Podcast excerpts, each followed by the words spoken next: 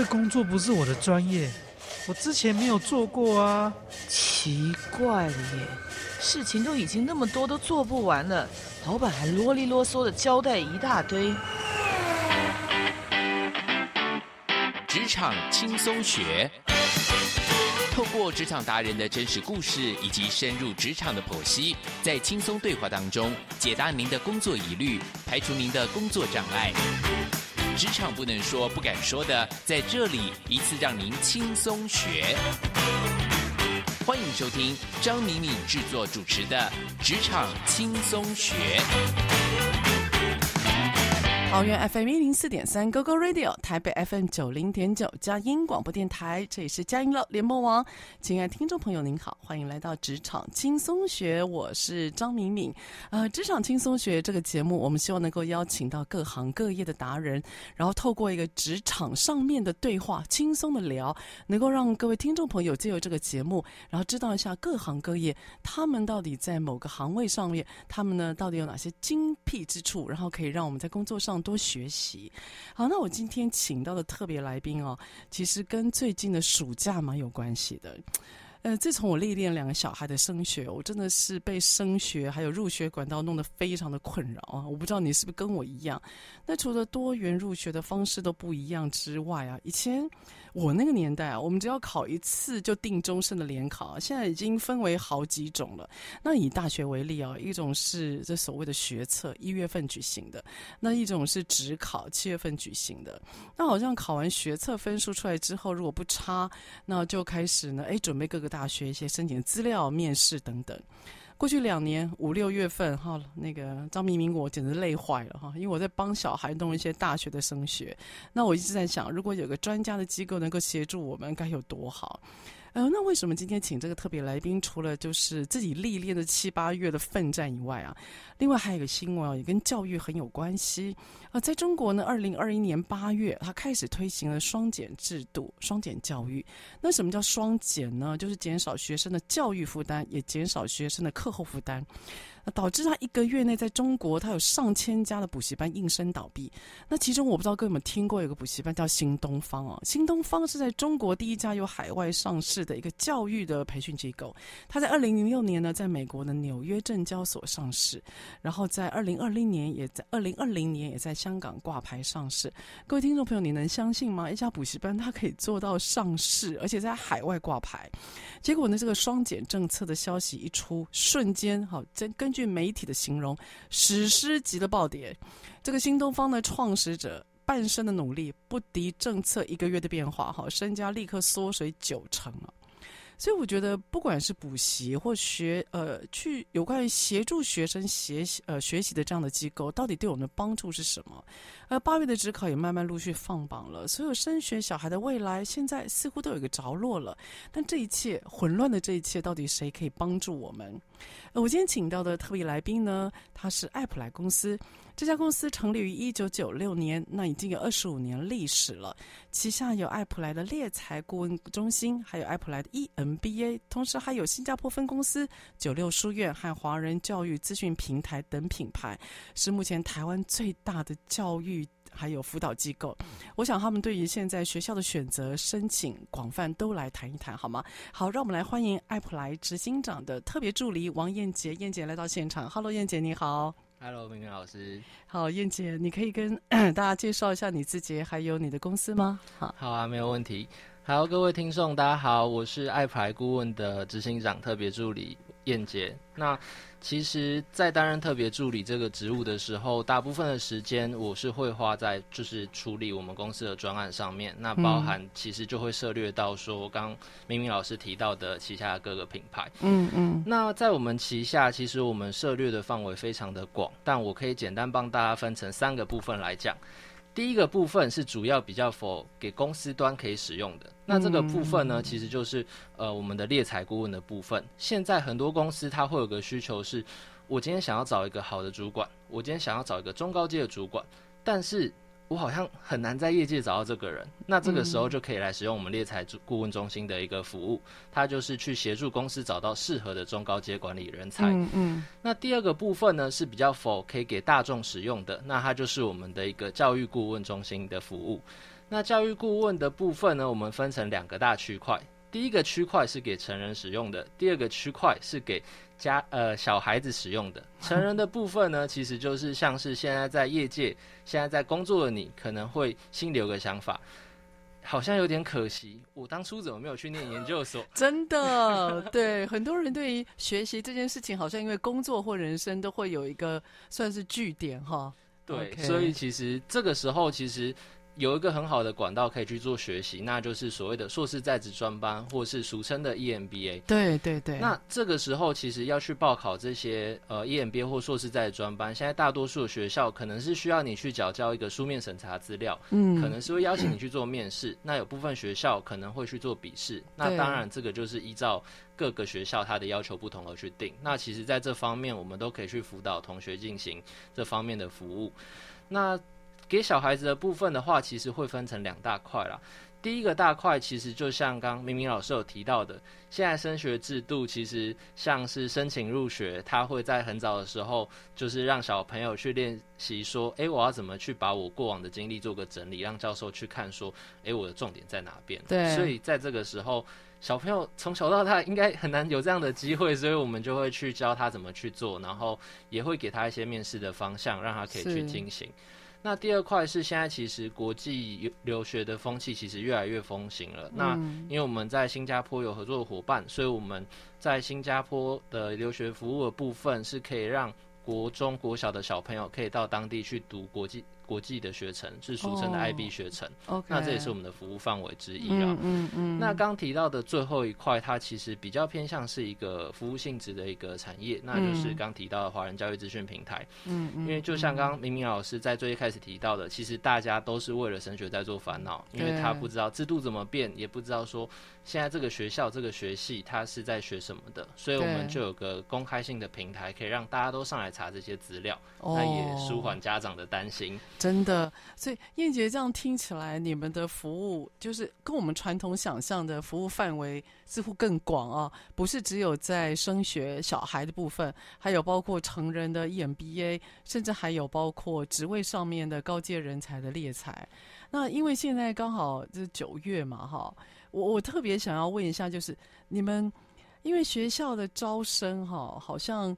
他都会有个波段在，对吗？所以以九月来讲，你们有特别要忙什么吗？因为总不会说一年只忙五六月嘛，只忙小孩那一块。你们有波段吗？比如什么时候特别忙，或者什么时候是淡季吗？淡旺之分的。其实以我们公司来说，其实算是一个比较特别的。像是在坊间他做申请入学的这个顾问公司的话，他的忙的季节，像以前可能就是在一到四月。那一到四月为什么？因为其实像是以前的时候，他大部分的申请入学的准备时间，他在一月考完学测之后，那他大概到四月十号。是四月中的时候，他可以去缴交他的资料。哦，所以四月要缴一些面试备审资料，对吗？对，就是他的备审资料要先去走。但是我会说，我们比较特别的是，因为像我刚刚有提到，我们还有 EMBA 的服务。对。我们硕士在专班也有服务。那我们像是硕士的甄试也有服务。OK。所以别忙一到四月的时候，我们也在忙。那五六月的时候，诶、欸，新加坡的那个招生考试要开始了。哦，新加坡那边招生考试五六月，大概他会在七月举行啊。七月举行，有些家长他提前准备。对，然后。九月开始就是 EMBA 的季节，然后硕士真试也在那个时候开始，所以其实我们就是一年四季都在做真试 这样子。哎呀，你的意思是你们没有淡季之分，你大家都排满满了就对了。就可能比别人幸运一点点，就是刚好每个时间就有每个时间该做的事情要进行。OK OK，好，那我我接下来问一个问题就是啊。像你刚刚提到一到四月你最忙，对不对？就是会忙一段落了哈。一月份因为刚考完嘛，是对，对很多升大学的孩子他刚考完，那刚考完，你建议他接下来有要做什么吗？因为四月份可能要面对所谓的面试，还有做备审资料。那一月份考完到四月中间，你有没有建议家长或孩子要干嘛？嗯，其实我觉得这个东西我们应该分成两个区块来讲。像以前的话，一到四月他刚考完，当然我们会建议他赶快，呃，休息个一天两天就好。那就要赶快开始准备他的备审。你说刚考完不能够玩太久，要准备备审资料。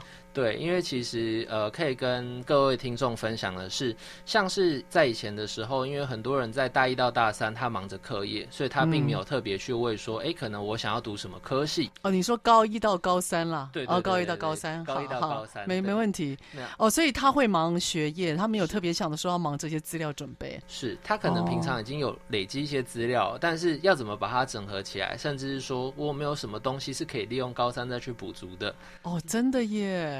所以大家怎么会想到那些哈？对，所以其实很多人来我们公司，他去了解说，哎，学测他后面要做什么准备，他后面该教什么东西之后，他都突然一惊说，哎，那我现在还可以出去玩吗？这是真的，就是我自己的经验哈，我真的觉得那个做备审资料是全世界最痛苦的事情之一，因为你不但因为你是帮着，像我是家长嘛，那你要帮着小孩着急。更麻烦的是，他本人不着急，因此就开始做父母的开始就想回忆录了。哇，他他高一的时候在干嘛？有留资料吗？那高二的时候在做什么？你会发觉，哎，这小孩子怎么突然整个学习是没有痕迹的？除了他的成绩单以外，拿不出去跟人家做比较，所以这个备审资料真的非常头痛哈。好，那这个单元呢，燕杰跟我们提到有关于这个升大学的孩子，如果您是家长的话，其实大概小孩考完，你也不要高兴太，不要放松太早。大概就可以及早准备哈，以避免到时候手忙脚乱。那燕姐有提议，哎，也许还可以做一些补强的资料。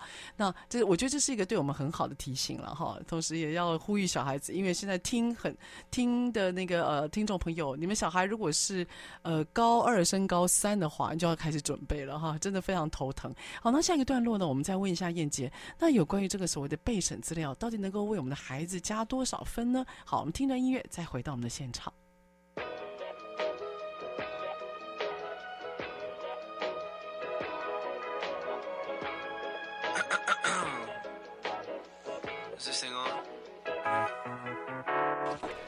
好，听众朋友，欢迎回到我们职场轻松学的现场。我们今天请到的是台湾爱普莱公司的特别助理，啊、王燕杰。那燕杰来到我们节目现场，跟我们谈一谈呢，有关于孩子升学，还有当然大人的 EMBA。如果你要自己在进修的话，诶，到底我们有什么样的管道呢？可以呃请求这些专业机构的协助哦。所以燕杰延续我们上一期就是上一个段落的话题哦，到底那个孩子啊、哦。尤其是高中的孩子，他们到底什么时候要开始准备他们的备审资料？依您专家的建议呢？嗯，其实最最建议、最建议开始准备备审的资料，还是就是从高一的期间就可以开始准备。高一就要开始准备？对，哦，因为其实我会说，要累积小朋友他的兴趣的时间就。一定要有一些时间，你不可能跟他说：“哎、欸，你高三考完学测之后，你再来决定你要念什么。”其实这样对于他来说是有一点点残忍的啦。对对，的确了。如果能够早点了解自己喜欢什么，其实对他人生也是很好的哈。对，而且会学的比较有目的性。嗯、所以为了这个目的啦，所以其实教育部他。两年前就推了一个新的制度，叫做一零八课纲。那有人叫它学习历程档案。对，所以这个时候推出这个制度后，又有家长开始在头很痛了。对，没错，我光听我头就开始痛嘞。现在高一就要开始准备，不是高三临时抱佛脚了。对，但是其实他的用意是好的啦，因为他希望同学他可以逐步的去累积他自己的一个备审资料的一个数量，那也希望说可以降低同学他在高三后的一个 effort，就不会说所有的事情到高三之后他才要开始去准备，其实是个美意啦。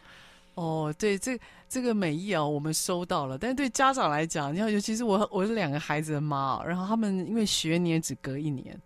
所以我就连，你知道我连续两年，我在大概有三四个月的暑假都在准备，三四个月的时间都在准备那些备审的资料。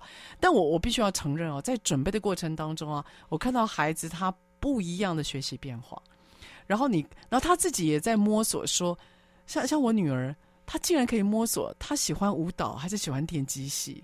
你知道这是一个多错乱的过程啊！她她想要念电机系。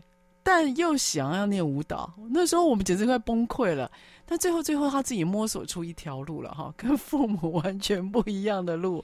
所以这个人生啊，但我我我真的觉得让小孩子早点成长，这个是对的。不过听起来家长要花很多时间去做他的小孩子的课外吗？你要帮小孩子安排课外吗？你建议呢？否则那个备审资料会不会看起来太干了？好像只有学期内的分数啊。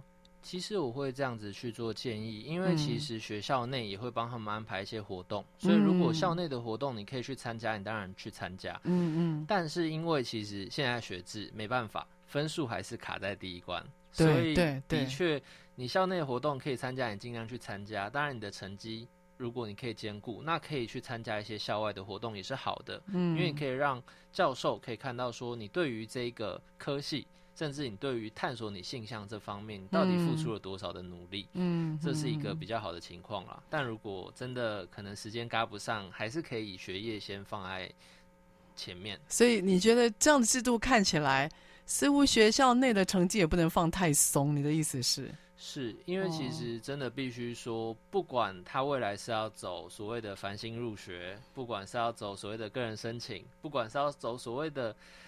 登记分发，那其实它都是有成绩的因素存在的啦。好歹要把那个第一个门槛分数一定要先争取到，对，而且否则连选的机会都没有了。对对对，对。哦，那说到选的机会啊，看起来那个面试的资料的准备，需要准备到面试资料吗？未来？其实要看他选择的入学管道。假设说。呃，同学他可能在校的成绩是非常好的，嗯，那他可能就可以利用繁星入学的管道去入学。那像这个管道的话，它就是只比成绩，嗯，只比在学校的成绩，只比学测的成绩，硬碰硬啊。对，就是比在校的百分比啦。哦，了解。那但是像如果到了申请入学的话，他比的项目就会比较多。嗯，那除了说第一关，他可能是用成绩去做一个人数的筛检之外，那到了第二关，他要去选说。这一群人里面，到底谁有资格可以进到我们学校的时候，他就是靠，呃，您刚刚提到的面试、面试资料，然后，呃，实体的面试这一些去做判断。OK，燕姐，所谓的落点就是在指这一块，对吗？对，落点分析在指第二个您谈到的入学管道。呃，是大部分的人他会比较着重在第二个入学管道啦。嗯、当然，第一个像繁星入学跟职考，它纯粹比成绩的，它也会有自己的一个落点分析。哦，对，但因为第二个入学管道，它其实是比较多人，呃，也比较多名额会去进行的，所以大多数的家长其实最紧张的时候就是大概在每年的。二到三月的期间，对，没错。那因此啊，谈到那个落点分析啊，是很多家长的头痛。我知道你们在这一块是非常专业而且很资深的。嗯，除了分数以外，就是你第一个，你怎么知道这个孩子落点在哪里？那以一个这样专业的咨询的机构来看，你怎么知道他的落点？第二个，因为分数还没出来嘛，所以这个落点有点有点像是彼此在猜测，或彼此在看今年的考题难易度。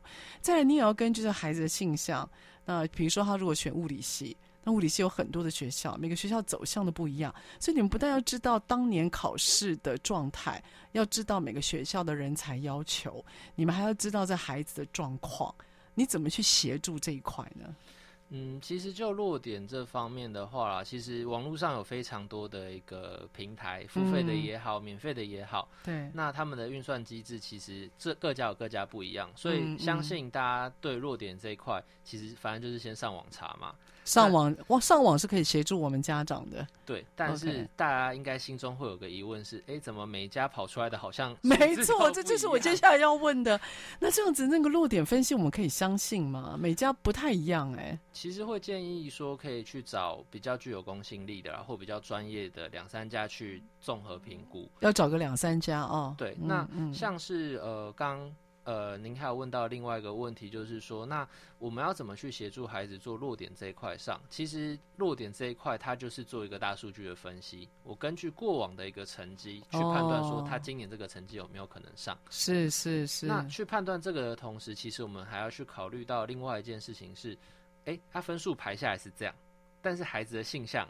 是不是中间有几个应该又要拿掉？哦，对，这时候就孩子的兴趣就要出来做筛选的动作了。是因为其实像比如说，可能有些孩子他的兴趣他是想要走电机，那他的学校排序就是按照道理来说，就是从分数高的排到分数低的。对对。但是有些小朋友他可能觉得，哎，我可能哪些地区的我比较不想要去，或者是说哪个领域的我比较不想要去。像我们之前遇过比较明显的，就是在台北的小朋友，他可能比较不想去离开台北这个都市圈，对，所以可能他中南部的就先去除掉。地区好像也是一个考量哈。对，其实这个就是很多考量因素会放在里面。了解，所以这就是你们要协助的地方，可能要看这个孩子他具体的性向在哪里。那另外还要看一下这个孩子或家长他们对于学校的要求，包括可能地点或师资啊。哈，那我要问你一个，就是啊，你怎么知道这个孩子他喜欢的性向要放在哪个科系呢？因为因为像比如说，我们搞不太清楚资讯科系。资讯科系里面还有很多的分门别类，那孩子大概只能知道说啊，我喜欢电脑，我喜欢资讯类，啊，我想要念大数据，我知道未来三 C 是个趋势，他可能大概知道。可是你怎么帮他协助落到某一个特定的科系？你们会怎么做？其实像这个部分啦，大多数的人他会用所谓的性向分析啊，或者是什么样的方式去做这样的一个基础的判断。对。那像我们的话，其实我们他做的方式会比较特别一点，我们会用聊天的方式去跟他进行。哦，你会聊天跟面谈？对，因为其实嗯，性向测验它跑出来的就是一个数据而已，是死的嘛哈。对，但是小朋友他有时候真实表现出来的想法其实是不一样的，所以我们会透过跟他对谈的一个过程去写去。了解说，哎，这个小朋友他想要的是什么？那有时候小朋友想要的跟他的未来是没有办法连接在一起的。对，所以这个时候就刚好发挥到我们另外一个小小的专长是，就是我们的猎才顾问这一块，还有我们 EMBA 这一块，就可以连在一起了。对，因为我们了解产业，所以我们就可以跟他说，哎，那这个科系未来你可能要做什么哦？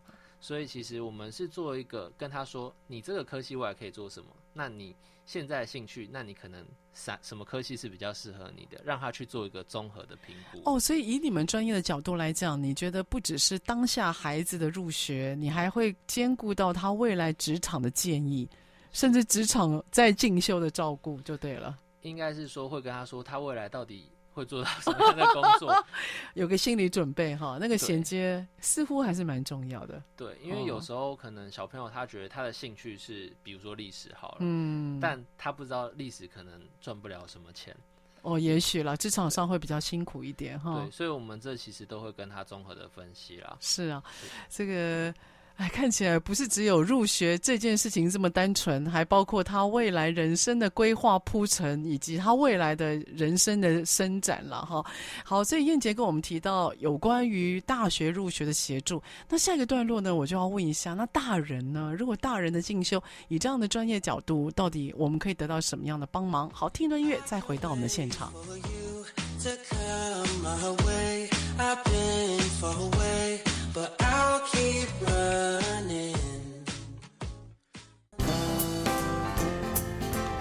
台北 FM 九零点九，佳音广播电台；桃园 FM 一零四点三，Go Go Radio；宜兰 FM 九零点三，Love Radio。这里是佳音 Love 联播网，精彩节目，欢迎继续收听。轻松学呢，每个礼拜五早上八点到九点播出。那如果在车上的朋友，您可以定频您的收音机，桃园 FM 一零四点三 GoGo Radio，台北 FM 九零点九佳音广播电台。那如果呢下车的朋友，你也可以用手机来呃呃听我们的节目啊。那我们节目你只要免费下载我们佳音乐联播网 APP，或上网搜寻 GoGo Radio，播出之后的节目都可以随选随听。好，我们今天请到的是爱普莱公司的执行长特别助理王燕杰来。到我们的节目现场，那还有提到说，哎，有关于这个高中的小孩子如何能够在大学的这一段申请的路上，哎，一个专业的顾问公司可以怎么样做协助？好，那小孩谈完了，我接下来想要谈一下大人，因为我身边的朋友很多人想要念 EMBA 啊，EMBA 似乎是职场上，当你今天可能工作个五年或十年，好像人生是一个。大家很自然的想要回学校进修，因为觉得以前在学校念的不够，那职场上遇到很多的那个变化，因为现在市场变化非常的大，所以大家想说啊，回学校进修。您那边 EMBA 这样的申请量怎么样？就是大家他叫他在抱持一个什么样的心理，然后想要回学校呢？燕姐。其实，呃，对于有些申请的人来说，他是希望可以透过 EMBA 去认识一些业界的朋友。那有些就像刚刚您说的，就是可能他觉得，哎，我离开，呃，我在工作职场这么久了，我离开学校这么久了，那我好像该回去学校一下了。所以，其实每年的大概从八月、九月开始，就陆陆续续有很多人会来询问 EMBA 这方面的事情。八九月那不是现在吗？对，因为其实 EMBA 它报考时间有一点点奇怪，它会每个学校去制定。那像台大、政大的话，它可能就是从九月开始，它会去做报名，然后去做一个报名截止的时间。OK。那像可能师大，它就在十十一月。那北大也可能在十十一月，嗯嗯，那中山也是在差不多的时间。OK，那后续就还有台科、北科这些学校这样子。是是，哦，这每个学校它不是起跑点都一样的，不是，它是各个学校去办的。那光我们 我们上班的人，光去搜集这些资料，头都昏了啊。其实我们也是有体会到这部分的辛苦了，嗯，所以其实我们的网页上它有一个很大的一个网站，它是专门就是收录各个学校的时间，那有最新的时间我们都可以更新在上面。哦，所以只要上你们爱普莱的网站，就可以看到各个学校目前的时间段。是，那它是一个快查的页面啦，嗯，就是所有的时间都收录在上面。哦。那我们过往遇到比较多的情况，反而会是说，今天学校这么多，那以我的情况。以我的资格，以我现在 我的需求，到底申请哪个学校会对我比较好？对，所以像是这个问题的时候，我们就会有专业的一个咨询服务，那可以去看您目前的直接也好啊，看您目前可能上课时间的一个需求，去跟您做一个综合性的评估。哦，所以你会看看我们上班族目前的状态，还有我们自己想学，你会推荐学校。是因为其实我会说每个人他的状况是不同的。对，有些人觉得说，我今天六日我就是不想出家门了，我可能一到五就是我上完班，我宁愿再去上课，晚一点我都没关系。对，他要跟自己的生活做搭配啊、哦。对，那有些人可能觉得。哦一到五好累了，而且晚上可能还会有一些加班。那我六日的时间对我来说是比较可以的。那像上课时间这些，其实每个学校它也不同，所以我们都会去跟他做个建议。嗯嗯嗯。哦，所以你会依照学校的一些状态，然后来推荐这些可能有意思想要再回学校进修的这些人。那因此，另外一个方面，你就必须要跟学校很熟啦。是因为其实像是我们在做这个工作的时候，其实我们有一大部分的时间会花在说我们要去看各个学校的情况，不论是去采访他们，或者是说我们会利用自己假日的时间去各个学校看看，说学校的地理位置也好啊，那面试的情况也好，这样子。哦，所以你们还要针对学校那一端，你们自己要去做。呃，例如场，比如说交通的动线啦，学校的特色搜集，你们也会跟老师们交谈吗？嗯，有机会的话，其实会去，因为我们相信这部分的资讯，其实也是同呃，在业界的这些预想要报考 EMBA 的人，他们会很在乎的，就是这个学校的特色到底是什么？哦，那好有趣。因此，学校的老师他会跟你们对谈，他愿意吗？嗯，其实就是因为我们会，其实我们跟他算是一个。呃，帮助他的角色，因为其实我们就是把采访后的影片，我们就是放在网络上，那也帮他们做一个宣传的用途啦。哇，现在有些学校那个 EMBA 招生也不一定容易，现在很竞争了哈。嗯，哎，这放在网络上，如果也可以帮学校做一做宣传，应该也是个对他们的加分了。是因为毕竟多一个曝光的管道。那我请问，所以 EMBA 就是我们呃俗称的就是商学院，只是它是在职，对吗？是。哦，那大部分呃会回到学校念 EMBA 的多半是什么动机呢？嗯，他本身就学这个的本科在念 EMBA 吗？还是他是职场上因为想要做管理，想要做职场上面更好的自我精进，所以回去念 EMBA？你们看到的多半是哪些状态？其实我们自己看到多半会去念 EMBA 的情况，比较偏向是说，他可能来自各个产业，他不一定是可能商管出身的，但是他现在他可能就要去接管公司，或者是他就要去管理一个部门，所以他觉得说，我自己可能这方面不足，所以他想要再去做进修的动作，目的性都比较强。对，嗯，因为其实对于他们来说的话，他们其实。念 EMBA 或念硕士在职专班的人，他们不外乎就是希望说他们在他自己的事业上能有更突破，他是非常有企图心的。对，所以他们其实这个目的导向会非常强，非常强。我我我四周有朋友啊，他想要念念 EMBA 哦，有几个比较主要的动机。第一个就是他觉得他在职场上他累了，他觉得自己被掏空，所以他想要回学校去。然后第二个就是他觉得。他喜欢自我进修，所以有的人他拿了两三个 EMBA，对对，我不知道你有没有碰过，他会拿两三个 EMBA。然后第三个是我很少见，但现在越来越多，就他们进 EMBA 是为了找到一群学习的同好。哦，那他们不只是念书，他们平常休闲也会在一起。哦，所以这是我听到的大概三个比较重要的，就是为什么会进学校在进修的一个非常重要的原因了哈。所以这样的 EMBA 也要面试吗？是的，大部分的 EMBA 虽然已经取消笔试了，但它其实都还是要面试跟书面审查资料的。我我知道书审现在最主要嘛，对不对？是。书审完之后，下一关就是面试。是。OK，那我要问一下，大人的面试 EMBA 跟小孩的面试就是。大学的入学考试，他那个面试的重点有没有哪里不同？在你们辅导的过程里面，应该说我们会说这两个教授要挑的人都是一样的啦，都是要挑比较优秀的人。对啊，优秀这个名词你怎么定义呢？这太诡异了。像是在大人的世界里面，他要挑的就是说你在职场上的经历，嗯、你在职场上的丰功伟业是比较多的。哦，那在小朋友的话，他挑的，因为呃，说实在的啦，他。可能过去累积的一些经历不不能不能像大人那么的丰富，对，对，所以可能教授就是要挑适合这个科系的学生。OK，对，所以你会知道每个学校每个教授他们的优秀定义在哪里，你会适时的去发挥这些面试的人他们的优秀，也尽量进到他们想要的学校或科系。是，没错。哦，所以你也真的是也要对学校非常了解以外，你对人还有，因为毕竟他对就来。写请求你帮助的人多半都是陌生人嘛，你不一定马上能够掌握他的特色，所以你对人也要很敏感，啊，同时对他的特质要很能够很了解，做一个 mating 或媒合的动作。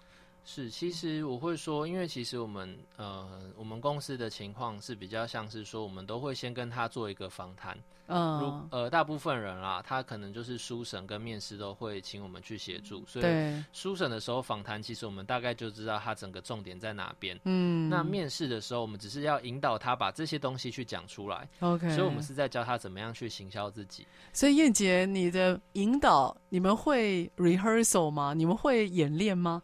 会演练这些面试吗？呃，像小朋友的部分的话，我们会有一个很特别的实境演练，因为小朋友实境演练，对，因为小朋友他可能过往不像大人有这么多的一个面试啊，或者是在职场上，我们经验够啊，对，所以其实大人的话，我们是直接给他一个方向，让他可以把自己的东西讲出来就好。临场的反应上，我们倒是不会那么担心。了解。但像小朋友的话，我们会很担心一件事情是，从我们过往经验看来，我们在这边都把它训练好之后，他到了现场就说起来了。对，我、哦、真的那个对小孩子是一个很震撼的体验啊。是，所以为了避免这个情形，所以其实我们公司有个很特别的，就是我刚刚提到的实境演练。我们公司在实境演练的那天，我们就会把它整个打造成面试的场所，哦、包含到说可能。呃，如果已经有小孩子去面试了，就会知道说他有个等待区，然后会再把他带到面试的会场。其实我们这些都完整的模拟起来。哇，对，那为了不破坏实境的一个感觉啊，嗯，所以我们还是会让家长看，但家长会在我们不同层楼的地方用远端直播的方法去看他。哦，家长不能露脸在旁边看，但你可以远端用镜头看。对，因为有时候小朋友家长在旁边可能就会特别紧张啊，或者是说家长在旁边他觉得比较有安心感，所以为了避免这些情况，我们就把家长放到我们不同层楼的一个办公室，还不同层楼啊？对，哦，所以。Okay. 这个是一个蛮有趣的过程。那对，你们就是想办法弄得很实际。那面试官是谁呢？其实我们面试官大概会分成两个类型的人啦。那第一个大概有些会是学校老师，因为他毕竟最后是要去学校的面试嘛，所以大学教授的那个有时候的压迫感跟那个威严感是其实很难模拟出来，所以我们就直接找他来让小朋友体验这个感受。哦，那第二个的话会是我们公司的资深顾问，那因为他对于答题技巧啊，或者是置入性行销这些东西，他其实非常的了解，了解，所以他有办法去指导说他在应答技巧上有什么样的一个地方需要精进。那我请问一下，这整个面试完，你们会对单一的孩子做回馈吗？其实，呃，对单一的孩子回馈这是会的，因为其实每个小朋友他需要改变的一个地方是不一样的。比如说，可能有些小孩子他在讲话上非常的厉害，但是会有点坐不住，那看起来就会有点浮动。哦、浮动。对，那有些可能会非常的紧张，他就会。在搓手啊，或者是哦，有些焦虑动作。对，那这些其实我们都要个别的再去跟他做说明啦。哦，那那个影像我们可以拿到吗？我们会。把它放在一个 monitor 上，那家长要录影啊，要怎么样？其实我们都是开放的哦。那过去其实我们也曾经试过，就是把影像直接烧起来给家长，但我们后来观察到这样的效果其实是比较不好的哦。而且现在其实智慧型手机，大家人手一机，很方便呢。拍起来，那再传来传去，其实也比较快速一点。理解哇，所以你们已经做到实景模拟，然后几乎是临摹那个现场跟气氛跟感觉了哈。这真的非常有趣。好，所以这个段落呢，燕杰跟我们提到这个一个专业的顾问公司，他是怎么样去辅导一个人去根据他的专长，不管是在升大学或未来职场上面自我进修哈，一个专业的团队。那下一段呢，我们可能再来询问一下有关于像这样子的专业团队，他为对于这个人他未来职场上有没有什么样的专业建议？好，那我们休息一下，再回到我们的现场。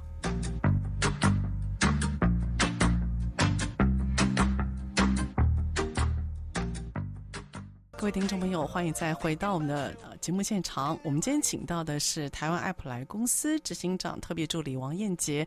那燕杰呢，来到我们节目谈一谈有关于所谓职场进修，包括呢像孩子的进修，那他们在专业的顾问公司有什么样辅佐的一些角度还有管道哈。那我们刚刚提到面试啊，我请问一下，有面试官有临场的反应模拟，那那些面试的考题，你们是怎么样？去临摹的，就是那个考题，你们是怎么样想到的？其实应该这样子说，因为其实我们公司它服务这一段已经有非常多年了，所以其实包含历届的考生，我们都会去跟他询问说，可能今年问了什么题目，那他当然会纳入我们的题库当中。对，那其实像也有提到说，我们会跟教授做个采访，那这个时候我们也会去询问教授说，可能他比较。倾向会想要有什么特质的学生，那我们会从这些特质去把题目去临摹出来。所以，其实，在这一段上，其实我们真的花了比较多的心力在。对，我觉得这应该是你们很大的 know how，对不对？对，因为毕竟这么久的题库啦，那所以其实应该就是可以比较抓得住，说教授他想要的方向是哪边。对，哦，所以你们对于学校的动态，你们也必须要掌握的很清楚吧？是因为其实像是有些学校，他会透过系所更名的方式去吸引更多人来招生。这样，你说把系所换名字，是因为其实现在，比如说现在有一些大数据很红啊，所以他可能有一些科系，他就会把它改名成大数据。那透过这样的方法去吸引更多学生加入，但是我冒昧问一下，它内容有改吗？师资还是那群老师？只是重点不太一样。对，师资可能不会有太大的跟动，主要老班底还是这群老师啦。但是就是可能名字上做一些调整。哦，是。那所以如果我们要看这个学校的话，我是不是应该看他的专任老师有多少？嗯，其实就我怎么知道这个学校他对于这个这个是不是他的重点科系？我要怎么样从网络上面去判断这个学校他到底哪一个科系比较红，或哪个科系是他的主主流的科系？我要怎么看？如果我都不知道这些讯息的话。其实这方面要判断的话，其实有点比较会真的会比较困难，会比较难，因为其实真的不知道他过去的背景历史是怎么样。哦，背景历史也许要了解一下哈。对对，因为其实像是有些学校，它强项可能就是在这边，对，那有些科系可能是就是后来才诞生出来的。嗯，也是。所以其实这就真的很难一下子跟听众朋友讲说我要怎么。在网络上就可以去判断，真的燕姐，我觉得是超难的哇！光是把那个搞清楚，真的头很痛哦。而且每个科系啊，主流和重点都不一样。那你又提到有历史因素，是真的很复杂。对对对 因为没有办法，学校也是要招生。对啊，对啊，这个每个学校为了要找到它的特色，然后好好经营，真的花很多功夫啊。是，是，是。那刚刚燕杰跟我们提到有关于大人的进修，包括小孩的升学。我听起来已经很复杂了，但各位你知道吗？我觉得一件事情更复杂，就是我们刚刚有提到 EMBA，各位知道 EMBA 不是只有 EMBA 啊，EMBA BA 以下，它还有包括 EIMBA、PMBA 跟 AMBA，还有 GMBA。那我我我问一下燕姐，请问一下什么叫做 EIMBA 呢？呃，他其实是台大他的一个硕士在职专班啦。嗯、那，嗯、呃，他就是用一个比较不同的主题去让同学可以来加入台大硕士在职专班的这个大家庭里面。对对，因为其实呃，我们必须说实话，是台大 EMBA 它要求的位阶可能会比较高，哦、因为它是台湾的第一学府嘛。对，那当然想进去的人多。那所以他的筛选就会比较激烈。嗯，那如果说我今天的资历可能还没有到 EMBA，但我非常想进台大，那其实硕士在职专班会是您一个可以考量的一个依据了。是，所以其实不光您刚提到的 EIMBA，还有 PMBA，甚至还有一些其他的硕士在职专班，它其实都是可以去进入台大的一个管管道。对，呃，根据我了解，EIMBA 是创业创新的，是。那 PMBA 是专门做一些事业经营，它的 P 叫做 Program，是对吗？是。那 GMBA 它的 G 就是 Global，它是用英文教学的。是。所以台大的入学管道除了传统的 EMBA 以外，它另外还有 EIMBA 创业创新，PMBA 事业经营，以及 GMBA 包括国际的这些经营学，就是一些授课的方式。那我知道还有一个学校，它很特别，它叫 AMBA。其实 AMBA 应该在有几个学校有啦。那我可以跟大家报告的是，成大它有个叫 AMBA 的一个硕士在职专班，大家也可以是可以去报考的。但是它就是可能要利用白天的时间去上课，这个就是大家要去考虑的点了。哦，它一般日哦。对对对对对。OK OK。它是比较 for 在职再去进修的模式。那燕姐，我还不能放过你。那什么叫做硕士学分班呢？嗯，硕士学分班它是一个比较特别的一个存在啦，它其实就是说我就是去修学分，是那。有些学校这个学分是可以去抵说，比如说我到时候要可能上 EMBA 啊，或者是上一些硕士在专班，它可以去抵。那这就是要看各个学校的规定，规定不一样。哦，意思是说你先来我这边进修个一两门课，那如果未来你有幸进来了，那这门课你就不用再修了，就对了。那、就是、前提是你还能够考上这个学校啊。对，但是还是必须说，就是那要看各个学校的规定啊，因为有些学分班的他的成绩是不开放地面的。哦，，OK，所以燕姐，我问一下，你以前大学专门是学什么？你以前在学校是学什么科系啊？我自己是比较走企业管理这个方面。你是走企管啊？是。那这个接下来我就要，我为什么问你这个这么冒昧？是因为啊，这是我每个节目最后会问的啊。是。燕杰，如果人生再来一次的话，是，你会走像你？因为你是气管系出来的嘛，是。那你会走像你现在的工作，就是有关于顾问跟培训吗？为什么？我其实如果人生再让我来一次的话，我还是会走这个产业啦。为什么？因为其实我必须说，呃，这个产业虽然说可能有些假日的时间，为了要去配合呃，可能考生或者是同学的时间，所以要进行上班。嗯、那休假时间可能跟别人会不一样。对。但我觉得他获得的东西是更无价的，因为其实，在每次我们顾问辅导之后，其实不管是。呃，高中的同学的家长，或者是说，可能一些业界的人士，他其实对我们是会有个尊敬，跟对我们会有种感谢的。这其实是让我感觉到，这是一般上班族是不会体会到的。哦，对啊。所以燕姐，你觉得人生一个很大的成就，就是你今天不只是让一个人读他想要的科系，其实某方面你在影响他未来人生的路，哈。